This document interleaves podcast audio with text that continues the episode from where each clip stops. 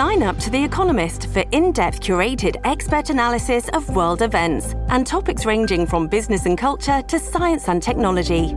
You'll get the weekly digital edition, online only articles, curated newsletters on politics, the markets, science, culture, and China, and full access to The Economist Podcast Plus.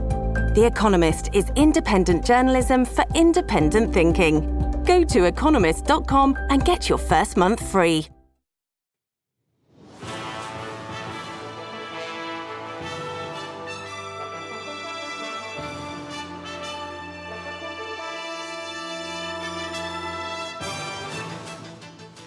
Hola, ¿qué tal? ¿Cómo están? Les proponemos en la próxima hora ir a cinco lugares distintos del mundo, ir a Taiwán, donde las cosas están realmente mal, estar en Washington para hablar de Joe Biden, del presidente norteamericano, ir a Venezuela porque está amenazando con recuperar el avión que está interdicto hace casi dos meses en Buenos Aires, ir a Brasil, donde ahora aparentemente gana en las encuestas previas a los comicios que tendrán lugar en octubre, nada menos que Jair Bolsonaro, el actual titular del Plan Alto en Brasilia, y también estar en Hollywood, porque lo nuevo son que hay de nuevo viejo, ¿no? Las series sobre narcos siguen fascinando a la gente. Vamos a los títulos y enseguida empezamos con el desarrollo. Decíamos en el inicio que vamos a hablar de Joe Biden, del presidente de Estados Unidos, y por supuesto de esta campaña que no tiene muchos antecedentes que se ha hecho a nivel familiar y empresarial contra Donald Trump, contra el presidente Donald Trump, ¿no? Dijo el expresidente eh, se está utilizando al Departamento de Justicia, concretamente de Estados Unidos, todo el aparato estatal para una persecución, para una casa de brujas. Ustedes saben que le han incautado el celular a una persona muy cercana, un líder republicano como Scott Perry. También no solamente se ha allanado Mar-a-Lago, la casa del expresidente Trump, sino que también ahora contra algunos de sus acompañantes más cercanos, más entrechos, el expresidente se acogió a la quinta enmienda de la Constitución norteamericana que le permite no declarar. Él dice que esto no tiene ningún precedente y tiene que ver con su posible lanzamiento de candidatura para el año 2024. Vamos a estar, como decíamos, en Brasil con Jair Bolsonaro, que aparecía desahuciado, 30, 40 puntos debajo de mm, Lula da Silva. Ahí está, va a ser su rival. Ahí una elección en principio y si nadie logra el 50% de los votos tienen que ir a un balotaje.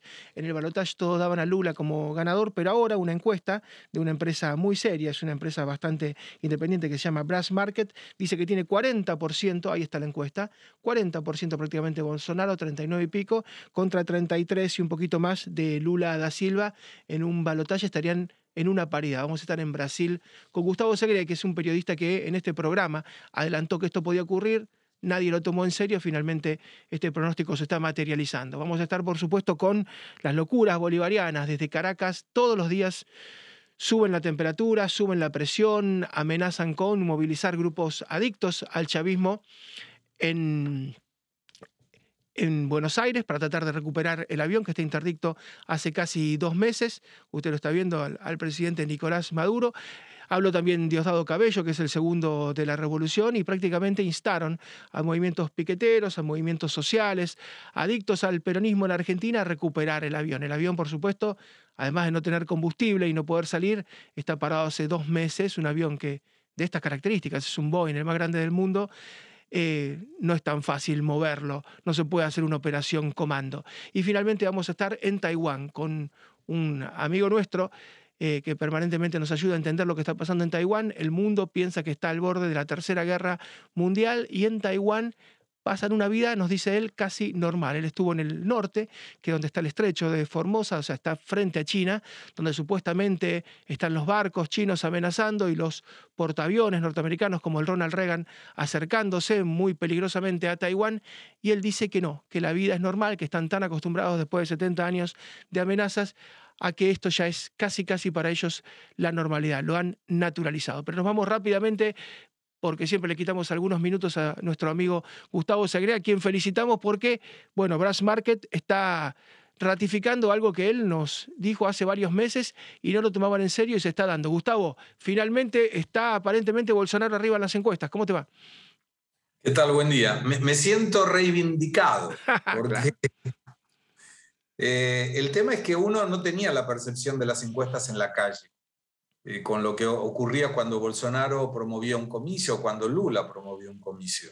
Y esto lo vemos inclusive en algunos indicadores que quienes analizan las redes sociales y toda la cuestión del ámbito virtual, evaluaron, por ejemplo, que en, hace dos días atrás, Bolsonaro dio una entrevista con una duración de cinco horas y rompió el récord que estaba con la cantante Beyoncé, de 500.000 personas asistiendo en el mismo momento, y fueron 550.000 las que consiguió Bolsonaro. En ese mismo momento, Lula da Silva estaba dando otra entrevista también en la misma metodología virtual y tenía 292 mil personas. Esto no dice que uno va a ganar por eso ni va a perder por eso, pero te va mostrando el interés de la gente en escuchar a uno o al otro o el interés de la gente en apoyar a uno o al otro. Sobre todo porque las cuestiones económicas en Brasil están andando muy bien. Y esto generalmente impacta en las cuestiones electorales cuando vos eh, tenés un trabajo y antes no tenías, cuando alguien de tu familia tiene trabajo y antes no tenía, o cuando vos ves que la inflación está controlada, como lo que ocurre en Brasil en este momento.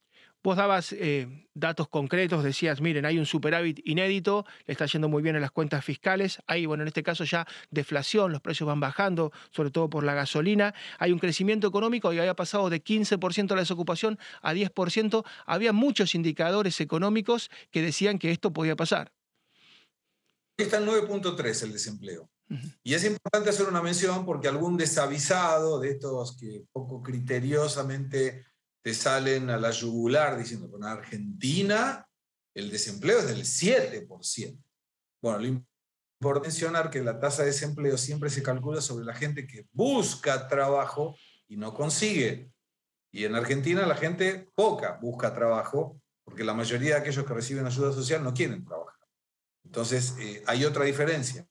El brazo social te sirve y se la dan a 20 millones de familias, pero por tiempo determinado, con contrapartida, sin intermediarios piqueteros y sobre todo que no te sirve para vivir solamente de la ayuda social.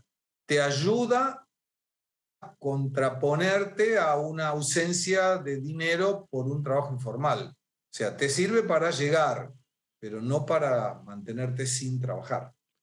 Y la última, sabemos que tenés una agenda siempre muy, muy nutrida te agradecemos muchísimo que nos dedicas unos minutos. Eh, lo que tiene que ver con este fenómeno de Bolsonaro, reducción del gasto fiscal, eh, austeridad, eh, realmente ha, gastado muy poco, por eso logró el superávit. Fíjate lo que está ocurriendo en Estados Unidos, que está con un problema de déficit, que está con un problema inflacionario, y lanza un plan de 360 mil millones de dólares, por ejemplo, para energías verdes, que está bien, es muy loable, pero es como cavar en un pozo, como querer salir del pozo y seguís cavando y cada vez te metes más en profundidad. La receta de Bolsonaro ha sido otra, ha sido recortar el gasto, ¿no? Eh, voy a decírtelo en la forma de Sergio Massa. Eh, Bolsonaro cortó los ñoquis de la cámpora. Claro. Sacó 40.000 empleados públicos que no tenían nada que hacer ahí, que estaban armados porque eran militantes. Bajó la pauta publicitaria con las entidades periodísticas. Decía yo, lo que tengo que hacer es que la persona sienta que estoy haciendo algo por él. No necesito divulgarlo en una televisión cuando la persona no siente que, que le llega esa, publicidad. Estamos construyendo no sé qué cosa. Y si eso no le llega a la persona, no tiene sentido que lo divulgue si no le llegó. Y tiene lógica. Por el otro lado, lo que hizo muy hábilmente, a través de su ministro Paulo Guedes, la gente que se va jubilando no la repone. Entonces eso te baja la planta permanente. Y cuando vos conseguís superávit fiscal, no necesitas emitir moneda, no necesitas emitir títulos de la deuda pública y no necesitas aumentar la carga tributaria. Así es. Y la última, te pido, si ves los medios, ves o Globo, Bandeiranche, bueno, cualquier medio que veas, te parece que Brasil está incendiado. Ahora, si ves después las calles y la economía, la economía está bien. Eh, hay una diferencia, ¿no? Prácticamente esquizofrénica entre los que son los medios y lo que es la vida diaria. Pero eso ocurre porque le bajaron la pauta publicitaria. Entonces, un canal como Globo, que tenía un montón de figuras que tuvo que echar porque no tenía plata, porque le cortaron la pauta publicitaria del Estado, obviamente no lo va a beneficiar en sus dichos a lo que es eh, Bolsonaro. Entonces lo que se hace es, eh, la gente siente esa mejora, obviamente la siente. Yo tengo una empresa en Brasil hace 32 años y estamos en un momento muy bueno yo administro otras empresas, quiere decir que las empresas que administro están bien, si no yo no estaría bien. Y es una cuestión de, de empujar y demostrar que se puede hacer con recursos fiscales bien administrados y con una cuestión mirando al futuro que no tiene nada que ver con la populista. Y eso es lo que está planteando. Y claramente los resultados se contraponen, el argentino por un lado y el brasilero por el otro lado. Como siempre, Gustavo, un gran abrazo. Podemos, eh, ojalá podamos estar, eh, podamos, eh, podamos viajar en octubre y cubrir desde allá, de San Pablo, desde Río, esta elección que va a ser histórica, la primera y la segunda vuelta. Un gran abrazo. Cuando ustedes quieran. Que siga muy bien. Hasta luego. Gracias, Gustavo Segre, desde Brasil. Él reside en San Pablo, es un periodista que hace muchos años vive allá y siempre nos cuenta que la figura es Paulo Guedes, es el ministro de Hacienda. Es lo que no tienen en muchos países latinoamericanos y no tiene tampoco la administración de Joe Biden, una figura económica que inspira un respeto, que inspira una credibilidad. Y la política de Bolsonaro, que es un aliado del expresidente Donald Trump, de los más sólidos de toda Latinoamérica, es esa, es gastar menos, gastar poco, una economía sana, no aumentar el gasto de manera, y bueno, en el corto plazo, por supuesto que hay quien se queja, en el corto plazo a lo mejor hay rispideces, hay enfrentamientos, pero en el largo plazo hay bonanza. Hay que tomarse ese tiempo. Al principio Bolsonaro, insisto, perdía por 20, 30, 40 puntos. Estamos llegando ya a la línea de llegada al photo finish y está aparentemente adelante, da toda la sensación de que va a ganar en primera vuelta y que posiblemente lo haga luego en un balotaje. Todos los que piensan que por hacer las cosas más rápidos van a salir mejor. Muchas veces hay que tomarse el tiempo, hay que pasar el trago amargo y obtener al final en la cosecha lo dulce. Todos quieren arrancar con lo dulce y terminar con lo dulce.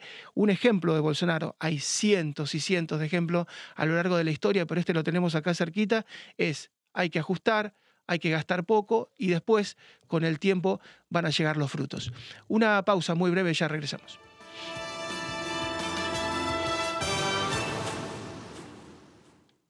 This podcast is a part of the C Suite Radio Network.